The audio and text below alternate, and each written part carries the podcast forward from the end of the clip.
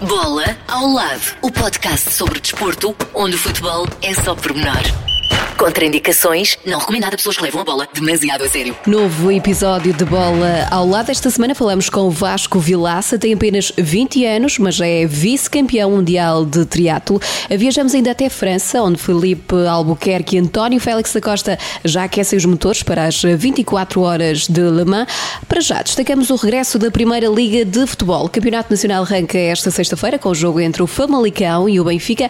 Acontece depois do afastamento do Benfica da Liga eh, dos Campeões.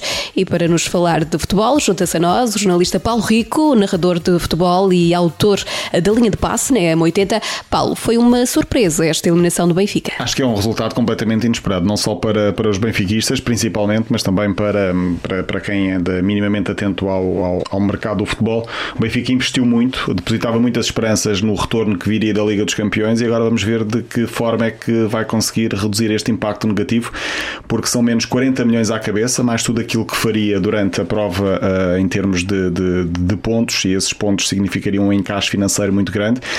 Um, esse impacto agora negativo pode levar o Benfica, um, não diria a desinvestir, mas provavelmente a ter de vender alguém que não contava ou vender um dos ativos. Sabia-se que o Benfica estava no mercado por mais dois ou três jogadores e investiu muito dinheiro esta temporada a pensar no retorno que iria ter da Liga dos Campeões. Não só não vai ter esse retorno, como vai ter, vai ter de fazer alguns ajustes no plantel.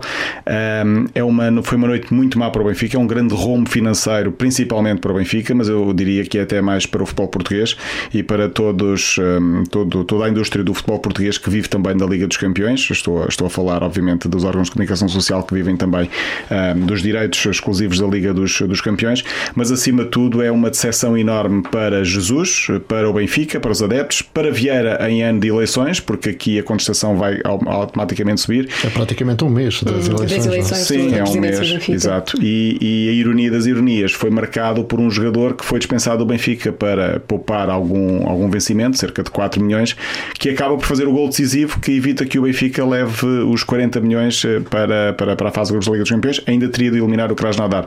Queria só dizer que. Um, Zivkovic, falavas. Sim, Zivkovic. Dois Zivkovic, ontem o guarda-redes. é no outro dia o guarda-redes defendeu, defendeu muito e depois o da frente entrou, marcou, não festejou, mas, eh, mas acaba por ser eh, um dos heróis, um dos heróis da noite, sim, o Carrasco. Eh, o Benfica que perdeu com o PAOK, claramente eh, uma equipa muito acessível em condições normais. Quando digo condições normais, estou a falar de se fosse uma eliminatória normal a dois jogos. Acredito que na luz, mesmo com 2-1, por exemplo, o Benfica teria abordado o jogo diferente na, na Grécia, mas jogando em casa, eh, numa segunda mão, teria tudo para dar a volta. A verdade é que já sabia as regras do jogo antecipadamente e, portanto, apenas um jogo, ainda por cima, no campo do adversário, as coisas foram complicadas, mas as regras já estavam estabelecidas claro. antes. Mesmo não tendo público, acaba sempre por ser um bocadinho injusto, não é? Sim, e o Benfica teve tudo para ganhar o jogo. Na primeira parte falhou dois, três lances que podiam ter dado golo. O Abel Ferreira depois no final até explicou isso, que preferiu jogar de forma mais eh, pragmática, eh, fechar os corredores centrais e depois tentar apostar numa transição rápida e foi assim que marcou os dois golos. Na primeira pela esquerda, na segunda pelo corredor direito, com Grimaldo a ficar eh, muito, muito mal perante aquilo que já se sabia que Zivkovic ia fazer, que era puxar para dentro e depois rematar com o pé esquerdo. Mas foi um jogo em que o Benfica teve a vitória na mão e, e, e depois de ver aquela primeira parte, pensava-se que talvez durante o segundo tempo o gol era uma questão de tempo e depois o Benfica intranquilo, onde se notou também a quebra física. O Pau que já, tem, já tinha dois jogos nas pernas oficiais, o Benfica foi o primeiro, apenas o primeiro jogo oficial numa pré-época atípica para, para, para, todo o futebol mundial. Mas o Benfica... Este afastamento da Liga dos Campeões pode condicionar o arranque do Benfica na Liga? Só se for psicologicamente, mas para já vai ter a única coisa positiva aqui, ou o único fator positivo, é que o Benfica já não vai ter uh, dois jogos por semana como teria até final do mês. Ou seja, a primeira jornada da Liga e a segunda jornada da Liga não vão ser uh, com jogos a meio, porque senão o Benfica teria de jogar, por exemplo, na próxima semana a meio com o Krasnodar entre a primeira e a segunda jornada e depois iria jogar outra vez com o Krasnodar entre a segunda e a terceira. Portanto, agora tem uma semana de hum, paragem, Sim. mas obviamente do ponto de vista emocional pode abalar um pouco. E além de que alguns jogadores, como dizias atrás, eh, podem sair, outros que já não vêm, isso deixa o Benfica mais frágil para o campeonato. Sim, provavelmente. Uh, o Jesus já tinha dito que queria mais um avançado. O curioso foi que o, o avançado custou 25 milhões começou o jogo do banco ontem. Uh, uh, Vinícius, que é o jogador com mais mercado, começou o jogo também no banco. Severovic teve um falhanço incrível também na primeira parte, mas pode ser um Benfica que vai ter de vender e não de comprar para conseguir equilibrar as finanças, porque estava à espera de um dinheiro que, que acaba por não ter. Ainda assim, fala-se de reforçar o ataque, mas parece que a defesa é que continua a abanar. Já na época passada houve ali alguns problemas. Sim, uh, no, processo, no processo todo defensivo. O meio campo também não, não, não defendeu bem, principalmente no primeiro gol. Uh, mas Jesus já tinha dito também que queria dois laterais, um para a esquerda e um para a direita. Uh, dá a ideia também do projeto da, da juventude ter, ter caído. Ontem não havia um único jogador, ou no, no jogo com o Pau, que não havia um único jogador da, da Cantera ou do Benfica na, na, nas, nos, nos, convocados, nos 18.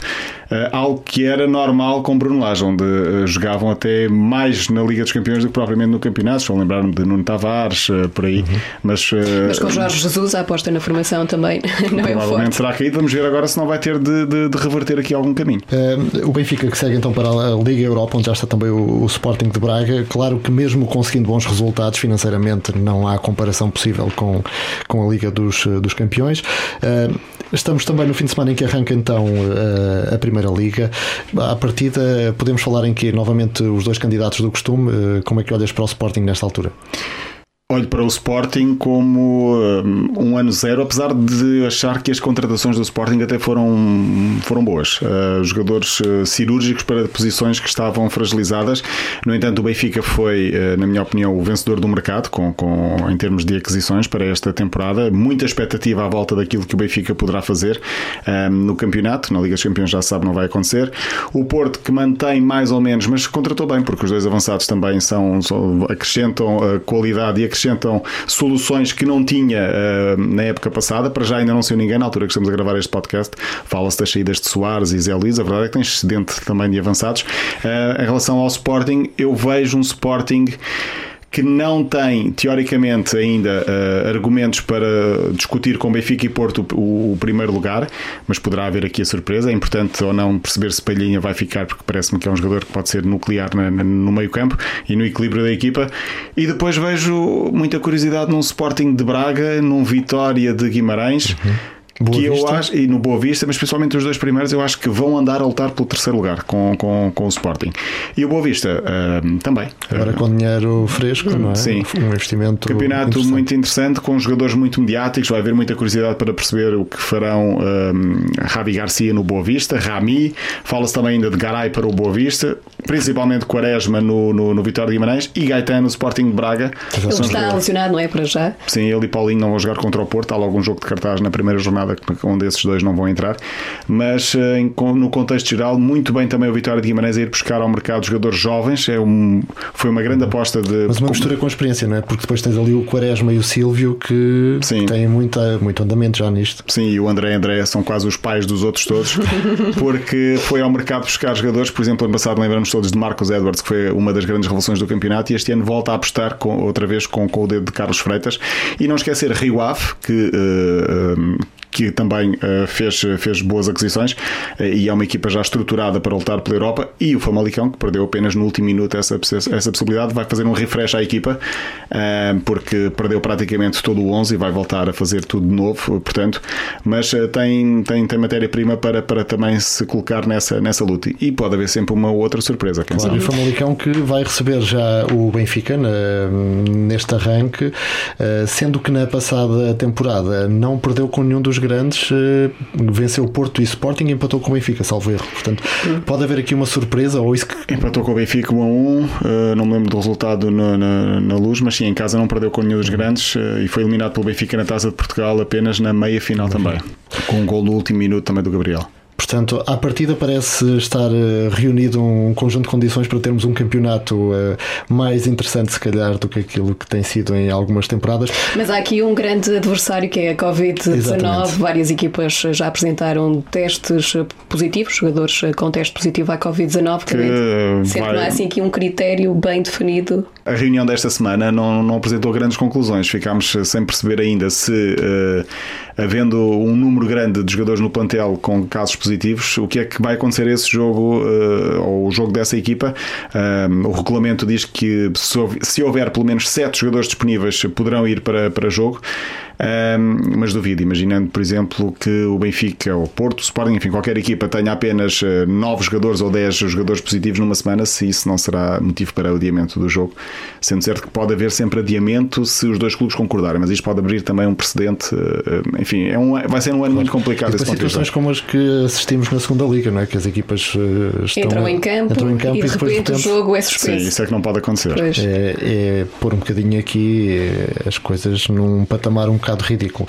Um... E há outra questão também que continuamos sem público nas bancadas. Isso também Sim. não é positivo para o futebol. Pelo menos nas primeiras jornadas não, não haverá público. Na Alemanha já vai começar a haver esta primeira jornada, penso eu, com uma porcentagem mínima. Em França já, na Bélgica também está a começar.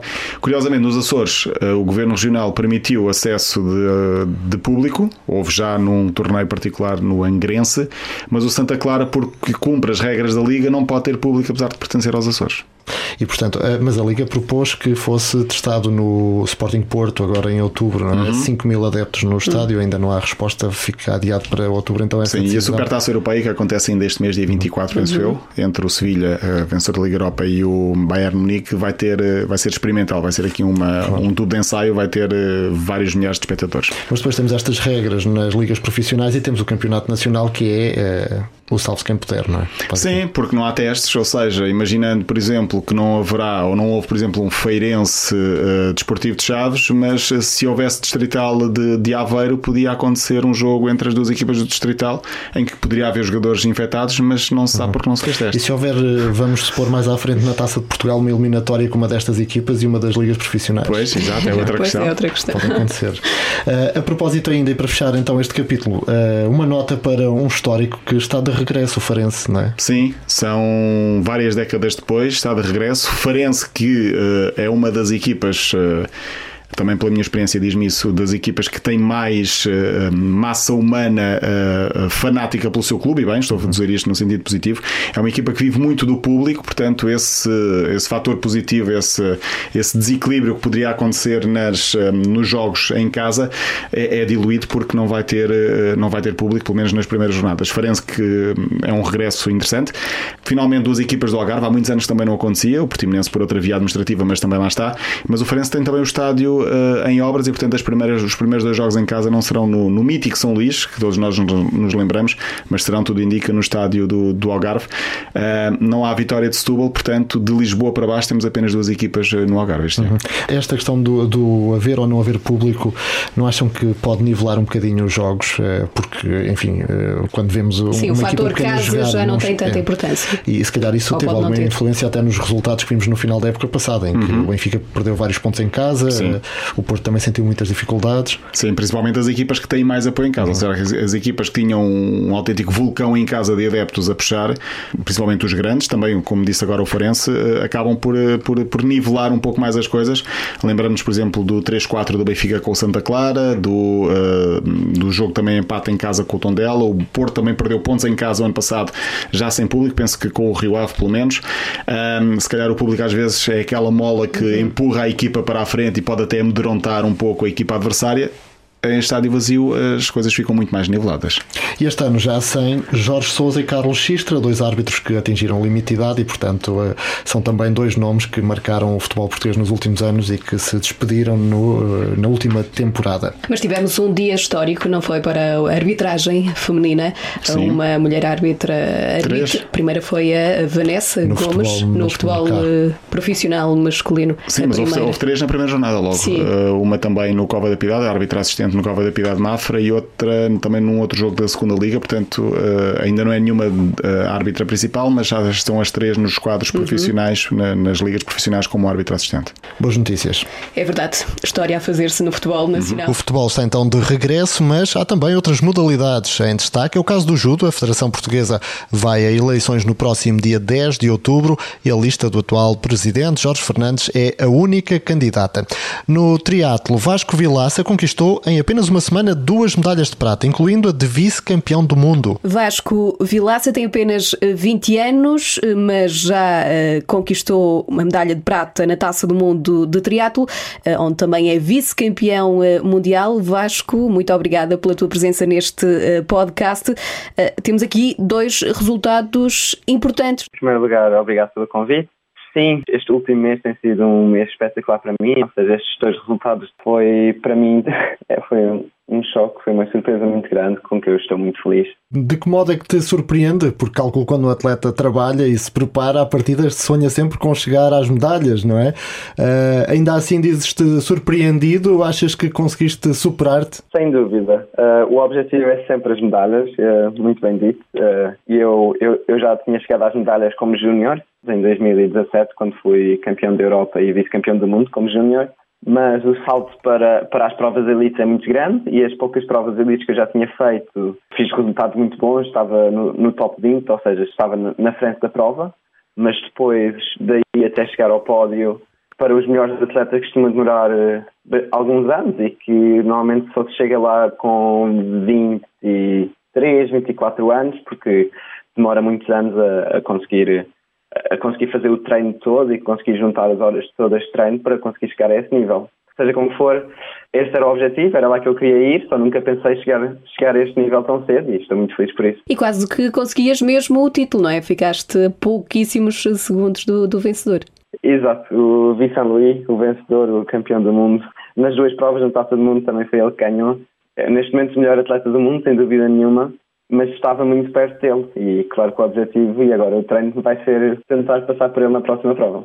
Aliás, e é, é, um veterano que é a tal questão, como dizias, de, de, já são muitas horas de treino nas pernas, não é? Exato, a Vicente Luís tem cerca de 30 anos, ou seja, são 10 anos a mais que eu, são 10 anos de treino que eu não tenho e isso dá-lhe uma vantagem, sem dúvida, e mais a vantagem das experiências de provas que ele já fez que eu ainda não fiz. E, e pegando nestes resultados e naquilo que dizias, nessa margem de progressão ainda toda que tens pela frente, eh, o que é que podemos esperar de ti no futuro? Bem, eu vou dar tudo em todas as provas e quero, sem dúvida, voltar ao, aos pódios mundiais e quero manter-me aqui durante a minha carreira toda, que espero que dure mais, mais uns 10, 15 anos. O que vai acontecer é muito difícil de dizer, mas meu, os meus grandes objetivos é, como eu disse agora, é entrar no mundo de elite e fazer o, o campeonato do mundo Uh, e depois, um grande objetivo como qualquer triatleta é a qualificação para os Jogos Olímpicos e, bem, o, o sonho, sem dúvida, é uma medalha olímpica, é representar o nosso país e, e ganhar uma medalha pelo nosso país é, é uma honra gigante. Tens apenas 20 anos, uma, mas já uma carreira uh, com algum significado. Como é que tem sido o teu percurso? Quando é que começaste no triatlo? Comecei com o triatlo muito cedo, seis anos, penso eu, seis ou sete anos, foi mesmo, foi, foi muito cedo, foi muito cedo. No fundo, o nosso treino acabava por ser uma brincadeira e nós dávamos muito bem e nunca quis sair da modalidade porque encontrei um sentimento de família muito grande e estava, sempre fui muito feliz nesta modalidade. Uhum. A família que também está muito presente, não é? A tua irmã também é triatleta. Exato, a minha família acabou por se juntar toda, nós, pronto, começámos todos em 2006 e a minha, a minha irmã juntou-se também nessa altura. O objetivo era, aprender, era aprendermos a nadar, já que nós já gostávamos de pedalar e de correr. Uh, nessa altura, claramente motivados pelos resultados da Vanessa e pelo êxito que a Vanessa tinha nessa altura. E foi assim que nós entramos no, no triatlo para aprender a nadar e depois correu muito bem. A Vera foi, foi campeã nacional logo no ano a seguir, no escalão mais jovem que existia. Portanto, a, competição acabou por surgir naturalmente depois, não é? A competição veio um bocadinho mais tarde, uh, quando éramos mais crianças. Uh, a parte gira da competição era encontrar outros triatletas de outros clubes e fazer novos amigos só, só passados uns anos é que a competição torna, torna-se um bocadinho mais importante e nos começamos a focar mais no treino e na competição. Fazemos agora uma pausa na conversa com Vasco Vilaça para destacarmos outros atletas nacionais e outras modalidades. Marta Ben ficou em terceiro lugar no meeting de Zagreb, na Croácia. Terminou a prova dos 800 metros com um tempo de pouco mais de 2 minutos e 3 segundos. A atleta do Benfica conseguiu a melhor marca do ano e o segundo melhor registro de sempre. No Mundial de MotoGP, Miguel Oliveira ficou em 11 no Grande Prémio de San Marino, caiu uma posição no Mundial, está agora em décimo lugar na classificação geral, com 48 pontos. Volta a competir no próximo fim de semana, outra vez, no circuito de Misano, em Itália.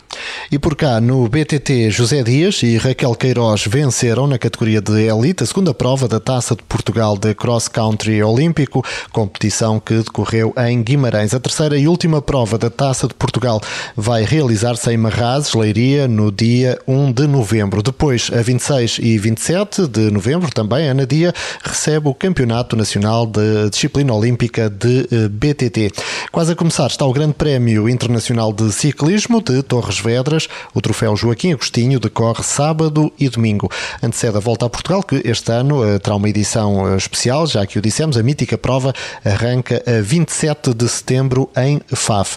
Ainda nas bicicletas, o Campeonato Nacional de Downhill na Montanha da Penha decorre no domingo, 20 de setembro. Vão ser atribuídos os títulos de campeões nacionais desta vertente do ciclismo em todos os escalões.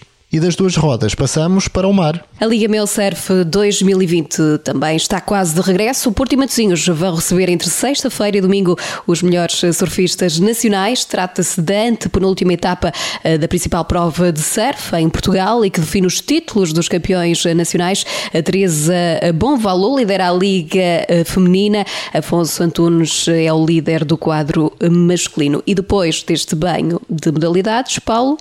Tempo para retomarmos a conversa com o vice-campeão mundial de triatlo, Vasco Vilaça, que estuda e treina na Suécia. Uhum. Estamos a falar de uma competição e de uma modalidade desgastante, que não é? Que exige muito, muito foco. Sem dúvida, sem dúvida. Sendo triatleta profissional e estando focado no, no sonho olímpico é preciso muito, muito treino e, bem, só para ter chegado a esta medalha de prata no, no, Mundial já tenho muito treino por trás. São os dias todos cheios de treino, não, não há tempo para muito mais, embora eu esteja a estudar engenharia informática ao mesmo tempo, estou a fazer muito poucas cadeiras, simplesmente vou fazer aquilo que consigo à velocidade que eu, que eu consigo, ou seja, o treino vem primeiro, porque no triatlo para treinar três disciplinas, natação, ciclismo e corrida, os dias acabam por ficar uh, cheios, cheios de treino, no meio só ao mesmo tempo para comer e às vezes uma cesta para recuperar para o treino da tarde. Mas eu gosto muito dessa rotina e por isso é que continuo nesta, nesta modalidade. Uhum. Estás a, estudar e a treinar fora de Portugal? Exatamente, eu estou a viver na Suécia, onde também estou a estudar.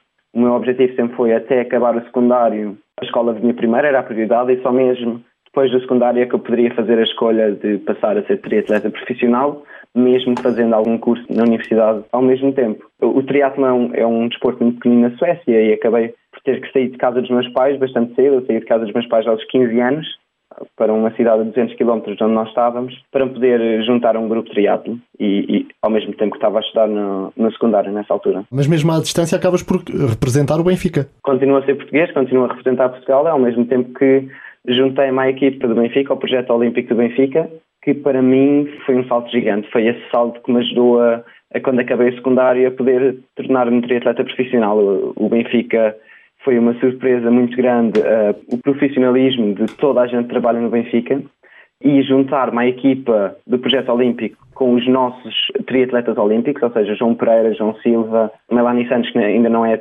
triatleta olímpica, mas vai lá chegar agora no Japão, e também a nossa Vanessa Fernandes, ou seja, juntar uma equipa dos melhores triatletas que nós temos em Portugal e aprender, ou seja, embora eu não estivesse com eles todos os dias, quando eu vou a Portugal junto-me a eles e quando competimos juntos uh, estou com eles, eles têm muita experiência e adoram, adoram partilhar essa experiência comigo, ensinar-me o que é que a vida como um triatleta profissional é para eu poder, poder crescer da melhor forma possível. E um, estás num país que adotou uma estratégia diferente nesta pandemia que estamos a viver e que ainda não, não está afastada. Como é que foi estes meses aí? Sentiste receio? Houve uma altura em que as coisas pareciam um bocadinho descontroladas? Como é que foram os teus dias e os teus treinos? Eu, quando, quando a pandemia começou na, na Europa, eu estava num, num estágio nas Ilhas Canárias e quando Espanha decidiu que ia entrar em quarentena, eu fui diretamente para Portugal, ou seja, senti-me mais seguro em Portugal. Uh, Portugal é sempre a minha casa e numa situação destas complicada senti que o melhor sítio em que eu estava era Portugal. Por isso eu passei os três primeiros meses da quarentena em Portugal. De março até o início de junho estive eu, eu e a minha irmã, a Vera, numa, numa casa que nós temos no campo perto de Santarém a treinar sozinhos e esses foram meses difíceis de treino, mas meses muito giros em que eu voltei a passar eh, muito tempo com a minha irmã. A Vera está a viver em Portugal outra vez e nós não temos muito tempo, não passamos muito tempo juntos. Ah, tem as suas desvantagens. Portugal esteve, esteve em quarentena, ou seja, nós não tínhamos acesso a nenhuma piscina e o treino de bicicleta acabou por ser feito num percurso muito pequenino para não sair do Conselho. Pronto, a corrida, a, a corrida acabou por ser mais, mais fácil nas montanhas, lá na, na terrinha onde nós vivemos. Pronto, uh, isso teve as suas desvantagens, mas foi onde eu me senti mais seguro. Depois, quando voltei para a Suécia, foi um, um choque gigante, porque na Suécia não, parece que o, o Covid não existe, embora toda a gente bem fale disso, mas não se, não se tomaram medidas como se tomaram em Portugal e não existe aquele medo, uh, de certa forma, que existe em Portugal. Uh, é um choque, mas ao mesmo tempo, passar algum tempo, acaba por se uh, baixar a guarda. Eu, eu, no início acabei por ter um bocadinho de medo, sendo que para um atleta uma infecção pulmonar é algo muito perigoso, mas felizmente até hoje nunca tive nenhum problema e já, já tive que fazer o teste do, do Covid e não estava limpo. E aqui na Suécia tive a oportunidade de conseguir nadar à vontade, ou seja, a partir de junho já consegui nadar numa piscina, o que foi muito bom para chegar a estas provas com uma boa natação, sendo que a natação sempre foi a minha parte fraca até hoje, no triatlo, e por isso passar tanto tempo sem nadar é... Não ajuda na evolução. Exato, acaba por não ajudar na evolução e fiquei claramente com um bocadinho de medo que fosse sair muito atrás nas provas na, na natação e que isso fosse prejudicar o resultado final. Mas acabei por ter aqui mais dois ou três meses com boa natação. E, e quanto ao teu futuro, eh, ponderas continuar na Suécia nos próximos anos ou ponderas regressar a Portugal? Como é que vai ser? Ainda, ainda não pensei tão longe. Neste momento tenho um grupo pequenino de treino com um treinador de triatlo e um treinador de natação que tem funcionado muito bem, ou seja, sim, já tinha ponderado isso. Depois destes resultados, fico um bocadinho na dúvida se uma mudança seria bom, porque chegar, chegar a um pódio mundial aos 20 anos é algo que, que já aconteceu, foram muito, muitos poucos que conseguiram, quer dizer que uh, a integração que eu tenho aqui no meu grupo de treino está a funcionar muito bem. E portanto, se está a funcionar bem, mais vale, mexe, é? exatamente, mais vale manter. E provas em breve, o que é que vem por aí agora?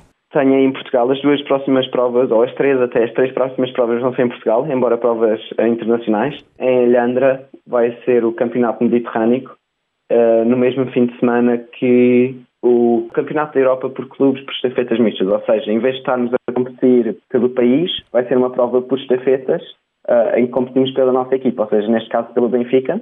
Uh, esta prova será daqui a três ou quatro semanas. Portanto, até lá focado no treino e nada de distrações com as suecas. Bem, algumas distrações sempre na vida, mas sem dúvida que o treino é um, é um foco muito grande. o que é que mais te custou adaptar no país? A comida, por exemplo, não é um problema? O clima, sei lá? Tudo é uma mudança muito grande. Cultura, eu diria, a cultura é muito diferente. Mas como eu saí de casa aos 15 anos e acabei por viver para, com um sueco que também se queria juntar ao grupo treino, uh, acabei por uh, automaticamente passar a falar sueco todos os dias com ele, embora falasse sempre português com os meus pais e entrei na cultura muito, muito mais rapidamente porque não, não estava na minha casa, ou seja, acabei por aceitar a cultura, a cultura muito facilmente. O mais difícil será, se calhar, o, o clima, porque o inverno é bastante duro aqui, é, são muitos meses de, de escuro e são muitos meses muito frios, ou seja, o, o, treino de ciclismo acaba por ser condicionado e tem que ser, tem que ser feito em rolos aqui. Hum. Praticas algum uh, desporto de inverno aí na Suécia? Fui fazer ski uma vez, mas não tenho tempo para fazer isso porque tenho que continuar o inverno todo a fazer, a treinar o triatlo para durante o verão conseguir uh, ter os melhores resultados possíveis. Mas já, já experimentei uma vez, foi muito giro, foi muito giro. Mas continuas a preferir Ronaldo ao Ibrahimovic, calculo. Sem dúvida. Ronaldo, Ronaldo é o melhor do mundo. Há muitas uh, discussões aí de, de, futebol com colegas suecos ou nem por isso? Sim, claro, já, já tivemos essa discussão, mas não chegamos a lado nenhum. o sueco Ibrahimovic é o melhor, mas o nosso Ronaldo é quem tem os melhores resultados, por isso não é, a discussão não, para mim não vai longe. Vasco, foi um gosto, volta sempre, vamos continuar aqui a torcer por ti também. E, e a acompanhar eh, claro. o teu percurso até ser campeão do mundo, não deve faltar muito. Muito obrigado, muito obrigado pelo, pelo convite. Vasco Vilaça, jovem atleta a somar medalhas eh, internacionais. E do triatlo seguimos agora para o desporto automóvel, estão a chegar as 24 horas de Le Mans em eh, França, a prova do Mundial de Resistência que decorre este fim de semana. A Filipe Albuquerque lidera a categoria Gabriel MP2 e por isso confiança não falta, apesar da ansiedade também está presente. Estou super ansioso por, eh, por ir para esta grande corrida e, e contente porque aconteça. Vai ser uma alemã muito atípica porque não vai haver espectadores. A alemã, a grande envolvência é exatamente os espectadores que chega a englobar cerca de 250 mil pessoas. Uh, este ano não vai haver, mas o espetáculo vai lá estar e tenho a certeza que vai ser uma corrida espetacular. Este ano, ao faço contrário dos últimos anos, eu vou ter um carro mesmo muito competitivo. Somos candidatos à vitória. ganhámos as últimas três corridas do Campeonato do Mundo, temos ganho também a corrida do Campeonato da Europa, portanto somos uns sérios candidatos a ganhar a corrida, mas esta prova é muito especial e é muito, é muito fácil ter azares, acidentes que nos deita fora da, da luta pela vitória. Portanto, é preciso termos, estarmos calmos, serenos e, e, e ao fim e ao cabo não é só ter andamento para nesta prova é preciso ser muito consistente uh, e exa exatamente evitar todos esses percalços que podem acontecer durante a prova. Portanto, vamos lá ver uh, como é que corre. Campeonato de resistência, também vamos ter que ter resistência para aguentar a ver a prova 24 horas, não vai ser fácil, sobretudo à noite. Exato, não será tão difícil como para os pilotos. Além do Felipe, está outro português em prova, é o António Félix da Costa, que esteve aqui connosco no episódio anterior, ele que é sexto classificado na mesma categoria do Felipe na qual vai competir agora nas 24 horas de Le Mans, depois do título mundial de Fórmula E. Eh, Félix da Costa vai então agora lutar pela vitória nesta que é uma das mais importantes corridas da época. Chegou a semana de uma das corridas mais importantes do ano, as 24 horas de, de Le Mans. Uh, já fiz os últimos dois anos com a, com a BMW, mas agora é possivelmente o ano que vamos com, a, com as melhores armas para, para lutar pela vitória. Este ano na categoria LMP2, com a equipa J. Uh, somos uma, uma boa tripla, temos tido uma, uma boa época no, no WEC, vários pódios, uma vitória. Um, sabemos que, que as 24 horas é obviamente uma corrida que não depende só da velocidade, mas também da consistência e de ter a certeza que não fazemos erros, por isso temos trabalhado nesse sentido. A preparação foi bem feita, por isso vamos, vamos confiante para, para Le Mans. E do automobilismo seguimos para os desportos náuticos no Algarve. A Meia Praia, em Lagos, eh, vai receber este fim de semana a quinta edição do Water Kings. Francisco Lufinha, recordista mundial de kitesurf, é o organizador do evento. Junta-se agora a esta conversa neste eh, podcast. Francisco, afinal, que evento é este? Então, o Water Kings uh, já existe há cinco anos, é assim, um evento pioneiro a nível mundial, é o único da sua espécie. Porquê? Porque reúne quatro modalidades de desportos náuticos, que são o kitesurf, o windsurf, a vela e o stand-up paddle, e é realizada em equipa. E são 12 horas uh, em competição, ou seja, desde o meio-dia de sábado, neste caso dia 19 de setembro, até à meia-noite, estas equipas um, trocam entre si os elementos, são entre 3 e 4 elementos, e podem escolher o desporto que melhor se adequa às condições que estão no momento e que vão variando ao longo das 12 horas. Portanto, com muito vento, se calhar vão os do windsurf e do kitesurf, depois o vento baixa um bocadinho mais, tem mais vantagem os atletas dos barcos, depois às vezes não há vento nenhum, acontece, principalmente à noite, muitas vezes, e, e aí então entra o remo, que é bastante, o remo no stand-up paddle, que é bastante mais duro, e temos toda esta estratégia e este jogo de equipa para conseguir dar o maior número de voltas a um percurso um, separado por duas boias dentro d'água. Estamos a falar de um verdadeiro teste também à resistência. Exatamente, é preciso muita resistência, muita resiliência,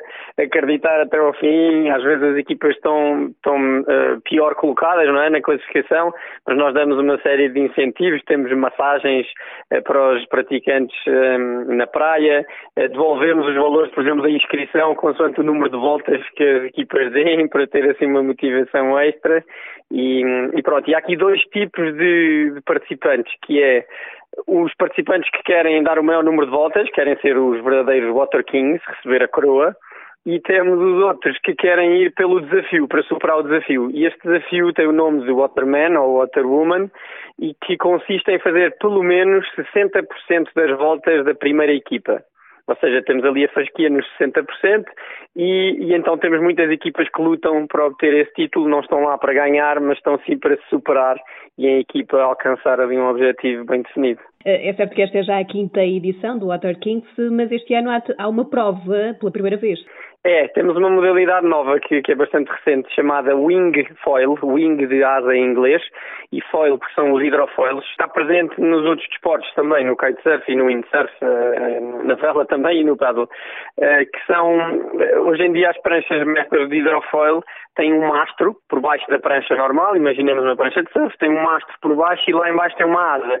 E com a velocidade, tal como um avião, levanta voo. E assim temos muito menos atrito na água e a prancha nós quase que voamos baixinho.